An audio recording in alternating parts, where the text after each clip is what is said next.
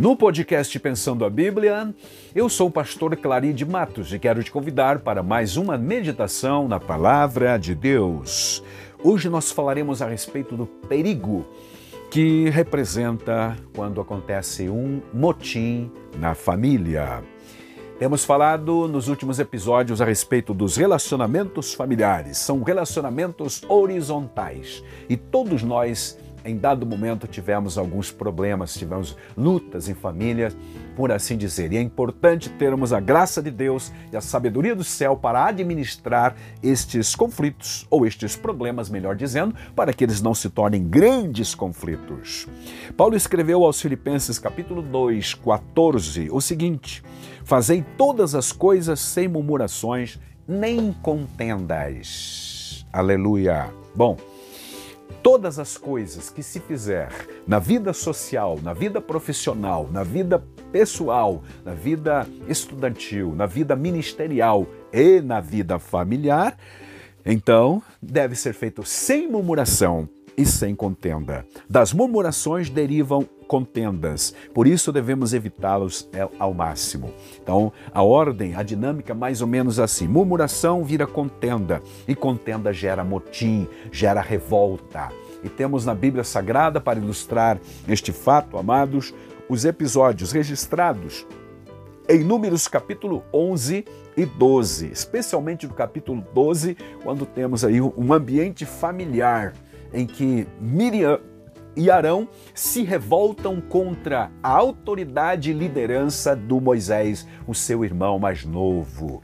Como irmão mais velhos, eles se julgaram no direito de ter as mesmas prerrogativas, a mesma liderança, a mesma posição que Moisés tinha, mas Deus provou para eles que eles eram segundos, eles eram, na verdade, de segundo escalão, que o, o líder mesmo, chamado por Deus para libertar o povo, conduzir o povo, era Moisés, aleluia, e que Miriam e Arão apenas deviam auxiliá-los. Então, o relato de Números 11 fala da murmuração do povo. Lá no capítulo 11 de Números, verso 1, está escrito o seguinte para nosso conhecimento. Queixou-se o povo de sua sorte aos ouvidos do Senhor. Ouvindo-o o Senhor, acendeu-se-lhe a ira. O fogo do Senhor ardeu entre eles e consumiu extremidades do arraial. Então o povo clamou a Moisés, e orando este ao Senhor, o fogo se apagou, pelo que chamou aquele lugar Taberá, porque o fogo do Senhor se acendera contra eles. Aqui está um texto de uma das murmurações, uma das oito, dos, das oito murmurações. São oito episódios em que o povo de Israel no deserto continua andando naturalmente, mas murmurando, e aqui está uma delas. Neste episódio do capítulo 11, versículos 1, 2 e 3, meus queridos irmãos, estamos com Israel, alcançamos Israel ou encontramos o Israel tendo saído da, do acampamento em Sinai, no Monte Sinai ou no pé do Monte Sinai. Há três dias faz que eles, há três dias eles saíram de lá. Andaram esses três dias e o povo agora está com falta de, de, de, de alimento, mas de água também, porque é deserto, estão indo em direção ao deserto de Parã e as condições do deserto inóspito realmente está ah, trazendo essa dificuldade para o povo. Eles, ao invés de confiar em Deus, que é Deus que os está dirigindo e tem é, providenciado as coisas necessárias, à noite, a luz para iluminar o caminho por onde deviam andar, ou então trazer conforto e proteção para eles à noite. De dia, a nuvem que filtrava os raios solares prejudiciais sobre a vida deles. Enfim, eles tinham todo o amparo e segurança do Senhor. Mesmo assim, estavam se queixando. Foi por isso que Deus manifestou então o seu ardor, a ira do Senhor, em forma de fogo, consumindo alguns lá das extremidades do acampamento, aqueles que estavam nas, na periferia do acampamento. Mas Moisés, meus amados, como intercessor que é, ele aparece várias e várias vezes lá durante a peregrinação no deserto, orando, intercedendo num verdadeiro papel de sacerdote diante do povo. Ele ora a Deus e Deus suspende o castigo, suspende o fogo e dá a eles o conforto. É? Mas, amados, as coisas se acomodaram por um período que não sabemos quanto, porque a partir do versículo 4 tem outra murmuração, por um outro motivo agora específico. Diz lá o versículo 4 que o populacho que estava no meio deles veio a ter grande desejo das comidas do Egito, dos egípcios, pelo que os filhos de Israel tornaram a chorar e lamentar. Quem nos dará carne a comer? Era o tema, era o lamento, era a lamúria daquele povo agora, instigado por este populacho. E quem é esse populacho? Lembre-se que na praga anterior, nos versículos 1, 2 e 3, foram consumidos as extremidades do, do acampamento, ou aqueles que estavam nas periferias. Agora é identificado o populacho. Quem é esse populacho? As pessoas estrangeiras, ou seja, aqueles que não eram judeus, mas que saíram aproveitando o êxodo, quando mais de um milhão de pessoas saíram do Egito. Havia várias nacionalidades de pessoas que haviam por lá, ou seja, escravos com nacionalidades diferentes e aproveitaram aquela ocasião para também saírem. Só que eles não eram judeus, não tinham alma de peregrino, e aí, e aí eles não foi dada a promessa da terra prometida. Apenas os israelitas nativos, realmente herdeiros, ou melhor, descendentes de Abraão, é que tinham a promessa da terra prometida. Então, este populacho eram outras pessoas não judeus, eram, eram estrangeiros provavelmente até alguns egípcios que se animaram a sair, quem sabe descontente lá com o governo da terra, né? Que se aventuraram a sair com o povo. Vamos ver no que dá. Normalmente jovens são assim, aventureiros e querem ver no que isso vai dar. Agora eles estão murmurando, viram que a situação não é boa, estão lembrando-se dos peixes, é o que vai dizer o versículo seguinte: Lembramos-nos dos peixes, diz o versículo 5, que no Egito comíamos de graça, também dos pepinos, dos melões ou melancias, dos alhos silvestres, das cebolas e dos alhos. Agora, porém, seca-se a nossa alma e nenhuma coisa vemos senão este maná.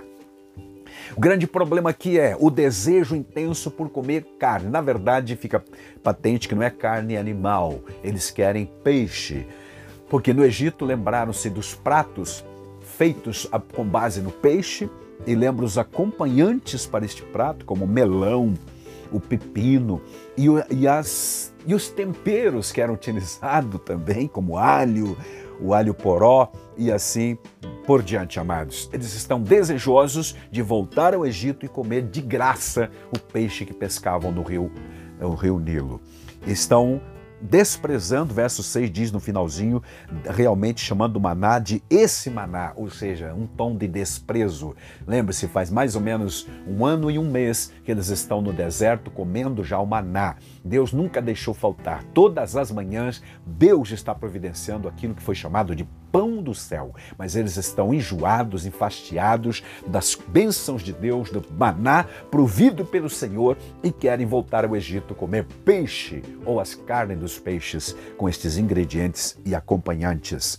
Sabe, meus amados, era o maná, aí tem uma explicação do que era o maná, no verso 7, como semente de coentro e a sua aparência semelhante ao bedélio. Bedélio era uma espécie de resina amarelada, só para dar a cor. Uh, para comparar, aliás, o autor descreve o maná desta forma. Espalhava-se o povo, diz o texto, e o colhia. Em moinhos o moía, ou em grau, e em panelas o cozia. E faziam bolos também. O seu sabor era como o de bolos amassados com azeite. Quando a noite descia, o orvalho descia sobre o arraial, descia, também sobre ele o maná. Na manhã seguinte, o povo colhia e era o sustento deles, meus queridos.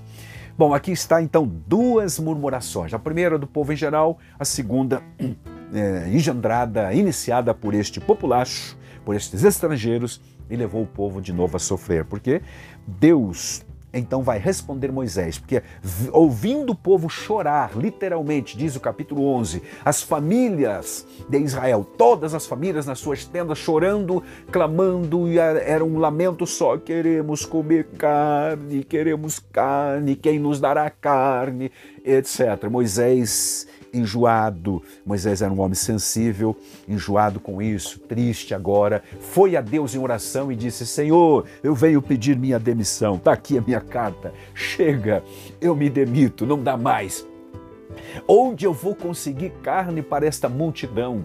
Mais de 600 mil homens, além de mulheres e crianças e idosos. Como vou fazer isto, Senhor? Por favor, Senhor, tira a minha vida. Ele chegou a pedir a morte porque não aguentava mais.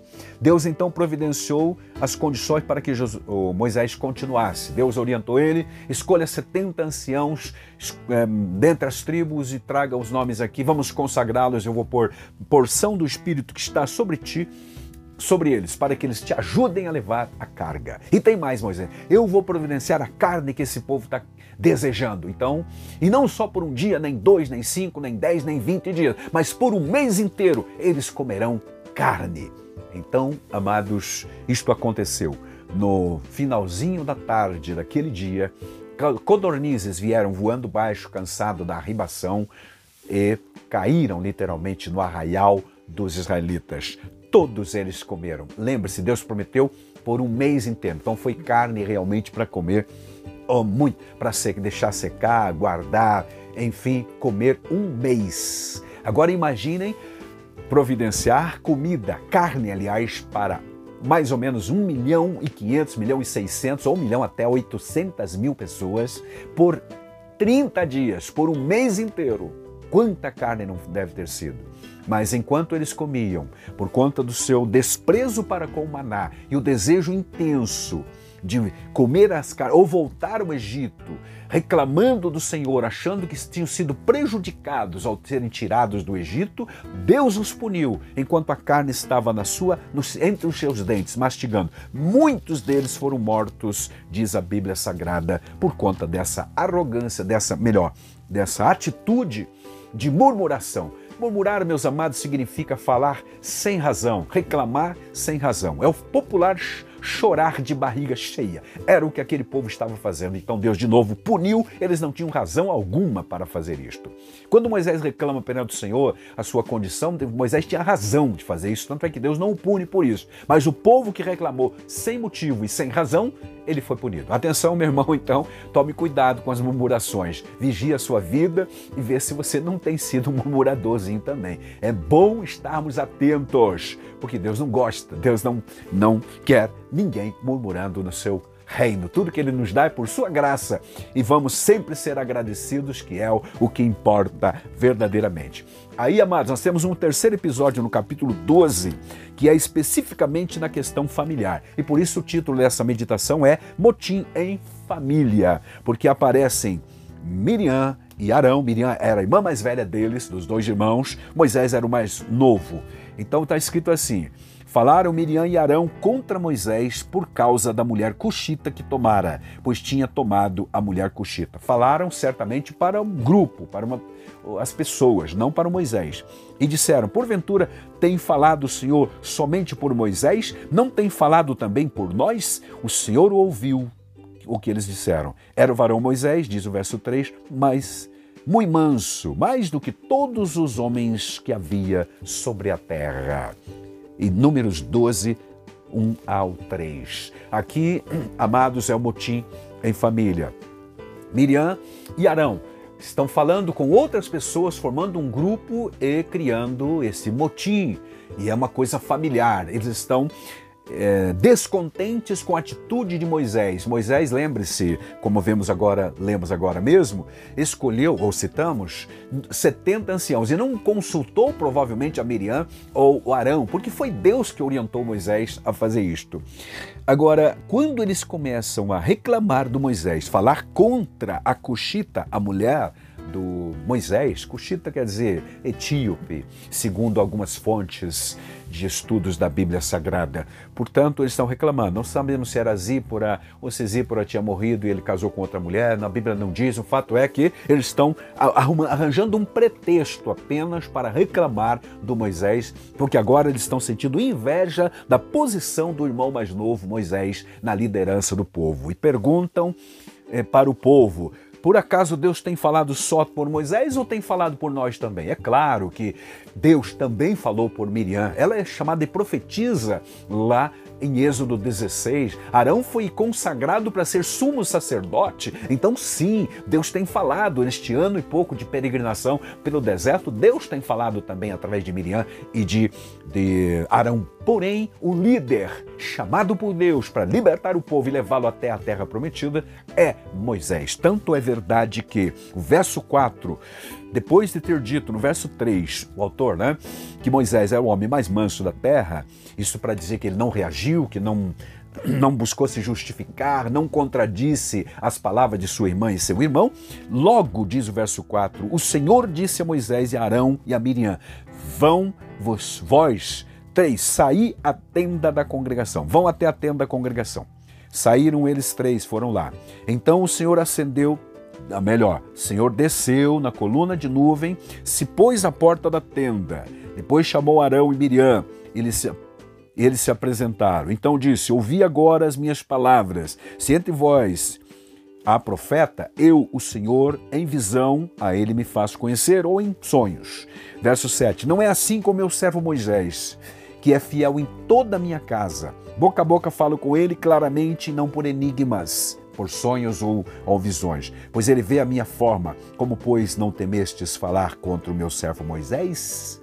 É a pergunta incisiva, questionadora é, do, do, de Deus, o Senhor, diretamente a Miriam e a Arão. Então, Miriam, repito, era profetisa ah, o Arão, Arão era o sumo sacerdote e Deus falava por eles. E todos os profetas que vieram a, a, existir na nação de Israel, Deus se revelou ou por uma visão ou por sonho, realmente. Mas como Moisés era diferente, disse Deus, ele vê a minha forma, não ele vê a integridade de Deus, porque verdadeiramente ninguém, como diz lá em João 1,18, jamais ninguém viu a Deus completamente na sua plenitude, sua glória, porque também não suportaria. Mas Moisés tinha a, a percepção da presença de Deus, a manifestação especial de uma parte da glória de Deus, uma manifestação, repito, especial. Moisés tinha realmente um chamado específico. E então Deus vai punir a Miriam na sequência, meus amados, com a lepra e ela ficará retida, isolada, no isolamento, na quarentena, por sete dias. Nesses sete dias, o, a, o acampamento de Israel ficou naquele lugar, a viagem atrasou, atrasou tudo por conta do pecado de Miriam e Arão também. Aqui a gente aprende mais uma lição. Quando alguém está pecando, está atrapalhando o seu desenvolvimento espiritual. Quando um crente, por exemplo, comete um ato delituoso ou pecado, espiritualmente falando, ele também barra, ele estanca, ele para o seu crescimento, demora, atrasa o seu desenvolvimento espiritual. Que Deus nos ajude, meus amados, e que nós jamais caiamos nessa enrascada das murmurações muito menos ainda do motim, porque a murmuração deriva derivam, melhor dizendo, gera as contendas, gera contendas e as contendas geram motim. Não haja motim na sua família, nem no seu lar, nem na sua igreja. É o que desejamos. Que não haja motim na minha, na nossa igreja. Que vivamos em paz, respeito mútuo dentro dos lares, para que tenhamos uma vida quieta e sossegada, como diz a Bíblia. Que Deus abençoe sua vida, meu querido irmão, minha querida irmã, todo o seu lar, toda a sua família. Em nome de Jesus e até a próxima.